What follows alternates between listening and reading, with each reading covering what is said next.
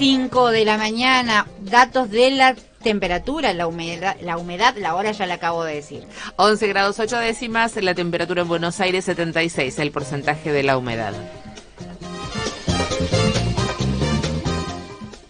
Y ya está en línea nuestro querido Eugenio Raúl Zaffaroni, hoy en un día especial luego de la decisión de la jueza Hayton de Nolasco de renunciar a la Corte Suprema. Raúl, Cintia García, todo el equipo te saludamos, buen día. Hola, ¿qué tal? Buen día, Cintia. ¿Todo bien? Sí, todo bien, ¿vos?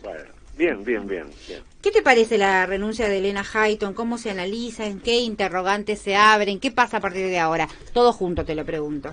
Bueno, Bueno, la renuncia se explica porque debe, debe haber sido una situación muy, muy tensa, muy, es muy difícil, es muy desagradable trabajar en un tribunal, no cuando hay disidencias, bueno, las disidencias, las diferencias, naturalmente que tienen que existir, sino cuando hay tensiones y golpes tan duros, ¿no? Entonces, prácticamente, yo no sé ni cómo se reúnen ni cómo dialogan, ¿no? Eso es, me, llama la atención, porque bueno, eh, eh, se rompió toda la, cuestión versallesca, ¿no? Es decir, es una corte que se coyuntó así con, con unas actitudes sumamente agresivas, ¿no? Entonces, supongo que se le hizo insoportable esa situación. Que, bueno, cualquiera, ¿eh? cualquiera que, se encuentre en medio de eso. Bueno, eso es, creo que ese es claramente el motivo de la renuncia. ¿no? Directamente relacionado con esta con esta confrontación corte adentro luego de la de la decisión sobre la presidencia de Rosati. Sí, exactamente eso y luego el problema que se generó con la obra social. Claro. Que son coetáneos. Bueno, este, según según la noticia, hay un informe de marcha estaban discutiendo eso en fin, me parece que eso lo tiene que afectar a Juan Carlos también, entonces, bueno, se ha generado una situación interna muy dura, ¿no? ¿Y cómo queda la Corte ahora con esta con esta situación? queda con cuatro jueces que, qué sé yo, tres y un disidente, no sé, este, pero tampoco se, va a votar así siempre, en todos los casos.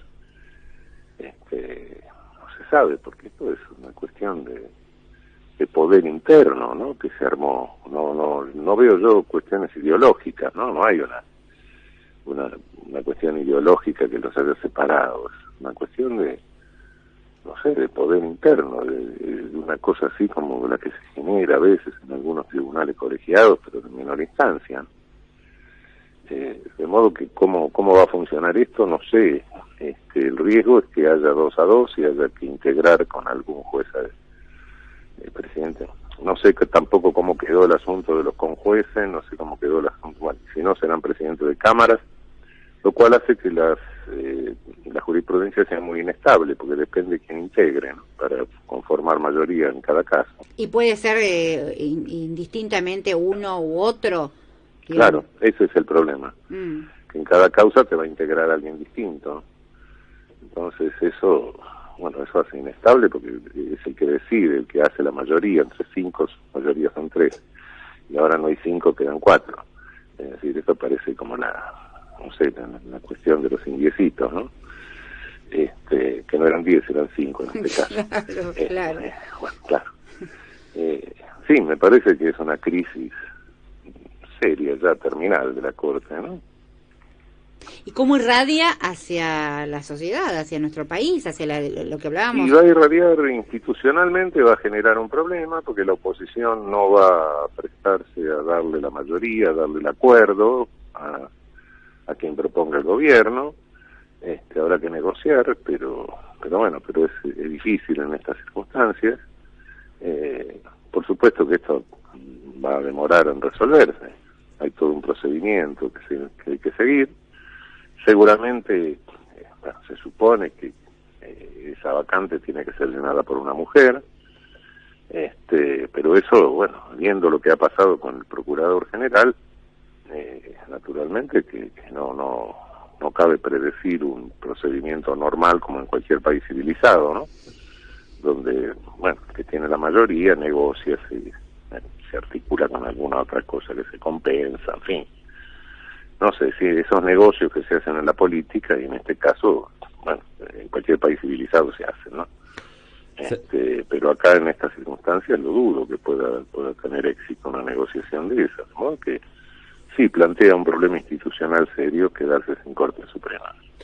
Zafaroni, ¿qué tal? Buen día. La semana pasada planteabas la necesidad de eh, aumentar la cantidad de miembros de la Corte y pregunto, ¿es esto una oportunidad para avanzar en ese sentido con esta renuncia? Yo creo que sí, porque nos estamos quedando sin Corte. Entonces, eh, lo bueno sería avanzar 15 y eso da un espacio de negociación un poco mayor, ¿no? O bastante mayor. Claro, porque al abrirse el abanico de posibilidades de nombres y de propuestas, también se abre la, negociación política alrededor de tenés la posibilidad de nombrar a 11 personas, bueno, naturalmente, este, naturalmente que podés, tenés un espacio de negociación un poco mayor y se hace bastante, de cualquier manera, también bastante atractivo para la oposición, ¿no? Ahora, eh, me, impacta esto que estás diciendo recién, que nos quedamos sin corte, o sea, esta esa, digamos, que sean cuatro y que pueda eh, entrar una subrogancia, mientras tanto, ¿eso es lo que sería no tener corte? Y claro, porque suponete lo siguiente, bueno, si están de acuerdo tres, eh, sigue la misma cosa, pero si hay desacuerdo son dos y dos. Mm. El subro el que entra, este subrogancia entra en cada causa. Mm. Y entonces una causa sale A, otra causa sale B. ¿Qué jurisprudencia tenés? Está bien que la jurisprudencia de nuestra Corte tiene sus problemas, ¿no? Mm. Porque no es obligatoria para el resto. Pero, eh, en fin. Pero marca un camino, un camino mínimamente, o debería. Sí, por lo menos tiene la autoridad moral, como dicen. Eh, nunca tuvo el estar de quisis norteamericano de la autoridad normativa, digamos. Claro es obligatoria para todos los casos de similares. Claro, claro, en lugar acá no, no, mm. no, no, eso de que tenemos el sistema norteamericano es mentira, no tenemos el sistema norteamericano. Ahora esto es como Breaking Bad, ¿no? Porque es, como de mal en peor, porque ya la corte funcionaba mal, ahora nos quedamos sin corte, sería así. Y prácticamente en este sentido nos quedamos sin corte. Mm. Zaffaroni, eh, tenemos un mes tranquilo, por lo visto, y quiero preguntarle por otra cuestión que involucra a, la, justicia. Todo, depende de que se entienda por tranquilidad. Claro. Eh, hay una marcha hoy por las modificaciones y la amplitud de potestad que se le dio al Tribunal Supremo de Justicia de la capital federal, eh, de la Ciudad Autónoma de Buenos Aires. ¿Qué opinión tiene al respecto? No, se le dio, este, es lo que se le antojó a la, legislatura. Eh, bueno, eh, no sé, veo que se insiste demasiado en la quiebra del correo, el caso Macri, etcétera. Es secundario, ¿eh? Es un caso puntual. Eh, no, el manotazo de que se quiso hacer de la ciudad de Buenos Aires, que espero que esta corte así, bueno, que sin corte, no sé, ahora se vuelve muy peligroso esto, es el siguiente, es hacerse del manejo, del control de todas las empresas que tienen domicilio legal en la ciudad de Buenos Aires. ¿Qué es lo que sucede en el país? Hay cantidad de sociedades, miles, que tienen eh, domicilio legal en la ciudad de Buenos Aires por ser capital de la República. Eh, no por otra razón, pero no tienen su actividad principal en la ciudad de Buenos Aires. En consecuencia, eh, por ejemplo, lo que sería la quiebra de cualquiera de esas empresas que puede estar su actividad central en cualquier provincia, se tramitaría en la, en la justicia de eh, la ciudad autónoma de Buenos Aires. Ese es el golpe, cuidado. Y eso, eso es gravísimo. Este, eso es gravísimo porque el, bueno, la justicia macrista de la ciudad de Buenos Aires controlaría la actividad de, eh, de una cantidad de las principales empresas del país ese es el asunto.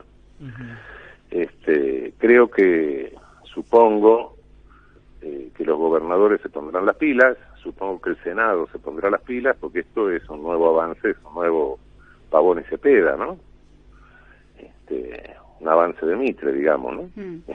claro, eh, claro, claro, porque además... Esa es la gravedad del hecho, ¿eh? eh cuidado, no, no, no nos centremos en Macri. Mm no, va mucho más allá la cosa. Es muy grave porque tomar dimensión de lo que de esta impunidad que tiene la legislatura para para aprobar esta disposición, porque además quedan pocas dudas de que el, Supremo Tribunal de Justicia de la Ciudad es macrista, ¿no? Lo acabas de decir claramente. Sin duda, sin duda.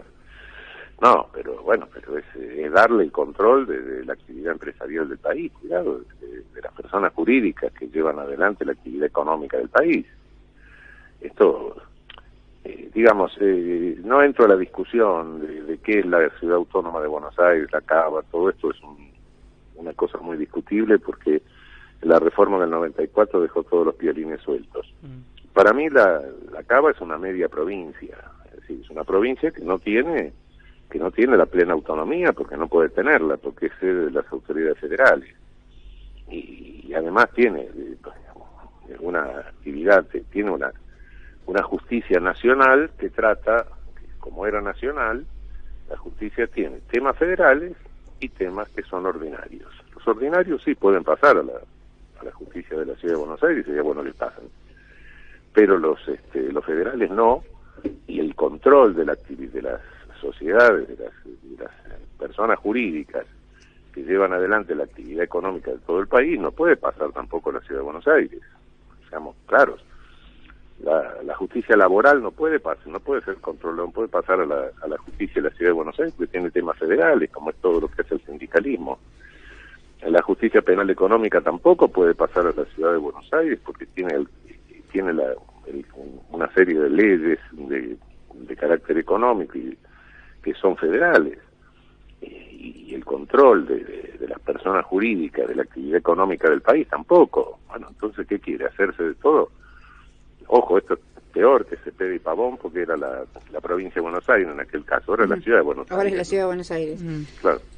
Zaffaroni, eh, aprovechando que lo tenemos en línea, me gustaría preguntarle su opinión sobre otra causa. ¿Qué, ¿Qué, visión tiene de lo que está pasando con Mauricio Macri y la causa por espionaje eh, a, a, los familiares de Lara San Juan? ¿Cree que va a prosperar? Espero que sí. Este, es, eh, es sumamente grave.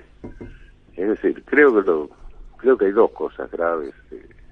Eh, bueno, hay, hay, varias, pero hay dos cosas graves de Macri que, que espero que, que funcionen, eh, que se investiguen como corresponda. Una son las armas a Bolivia, que creo que es la más grave, y esta que es más grave éticamente, digamos, ¿no?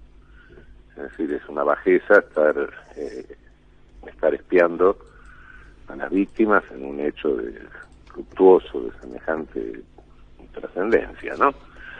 Eh, es decir, bueno, la pobre gente eran víctimas, de, de, eran parientes de, de, víctimas de un hecho gravísimo, ¿no? Y bueno, sobre eso estar ejerciendo inteligencia, éticamente es despreciable. No, es no pudo ser notificado, no pudo ser notificado Macri por el juzgado de Dolores porque hay un tema del domicilio y que no presentó su último domicilio, va a intentar eludirlo todo lo que pueda. Sí, por supuesto, no cabe la menor duda, pero me estoy refiriendo al hecho en sí. De uh -huh. cualquier manera, de cualquier manera no creo, en fin, sí, está bien que la justicia funcione, pero creo que el hecho en sí es, un, es en sí mismo tiene un, un contenido tan penoso desde el punto de vista ético, desde el punto de vista moral, que, que lo inhabilita a Macri por, ante la opinión pública. Uh -huh. este, que no reconozca eso, discutamos cualquier cosa, pero no se puede llegar a ese límite. ¿eh? Eh, podemos discutir cualquier otra cosa, este, pero cuando se llega a ese límite, cuando se llega ni siquiera respetar el dolor de las víctimas en un hecho tan lamentable, eh, bueno, se está mostrando una catadura moral que, que, lo hace inhábil a cualquiera para desempeñar cualquier función. Absolutamente, escuchando lo que decís Raúl, y el tema de, de la presentación ante la indagatoria, digo, porque esta catadura moral que lo, lo hace que ni siquiera eh, acepte el hecho de ir a presentarse en su propia defensa, ¿no? Que sería el acto, que por definición sería el acto de la, de la declaración indagatoria. Sí, sí, sí, sí. Una declaración indagatoria es una oportunidad de defensa, después de todo, ¿no? No es otra cosa. Este, esencialmente es eso, es decir, a cualquiera le dicen cualquier cosa este, y lo llaman y es para dar las explicaciones del caso. ¿no? Mm. Este, pero bueno, pero de cualquier manera, no, lo que te digo directamente es, es bochornoso, ¿no? Es, es, es una actitud, en fin, no quiero usar palabras que no, no corresponden a lo académico. Volviendo a la, a la Corte Suprema y a la designación, eh, eh, Hayton de Nolasco eh, se renuncia y hace efectiva su renuncia a partir del primero de noviembre. En ese tiempo, el Ejecutivo tiene que presentar, hacer la propuesta. ¿O, o no, no, no, no, no, no, no sé. Supongo que eh, supongo que Alberto se manejará conforme al decreto de de Néstor Kirchner y bueno, habrá un periodo en que se reciben opiniones, y hay entrevistas, etcétera, todo una eh, y después este hay una una entrevista en el Senado, este, con la comisión del Senado, este, en fin, todo eso demora un tiempo, ¿no? No me digas. No, no, eh, la propuesta no creo que se pueda hacer. Eh, no, pasará todo noviembre, diciembre, creo que hasta pienso que hasta febrero no se podría hacer, o enero, ¿no? No me digas si no podés. pasa al Senado, pasa al Senado receso. Claro. En fin, no. Hasta febrero, marzo no creo que se pudiera hacer. Te decía, no me digas si no podés, pero te pregunto, eh, ¿tenés eh, eh, reemplazantes en tu cabeza que podrían ser, que te gustarían? Bueno, hay muchas mujeres en condiciones de serse, no cabe la menor duda. No, mm. Quiero hacer nombres porque se voy a olvidarme de alguien claro. a mí no me nombraste. Pero tenés ahí un, sí, sí, sí, sí, sí, sí, Salimos en todos los diarios. Mujeres, condiciones académicas, etcétera, con, con suficiente antecedentes, suficiente preparación jurídica, sí, sí, sí. Mm. Eugenio Raúl Zafaroni, gracias por este contacto con la 750. Al contrario, Cintia. Hoy en vivo, hoy en vivo. En vivo, sí. Hoy en vivo. Fuerte abrazo, fuerte abrazo hasta el miércoles que viene. Chao, hasta el miércoles.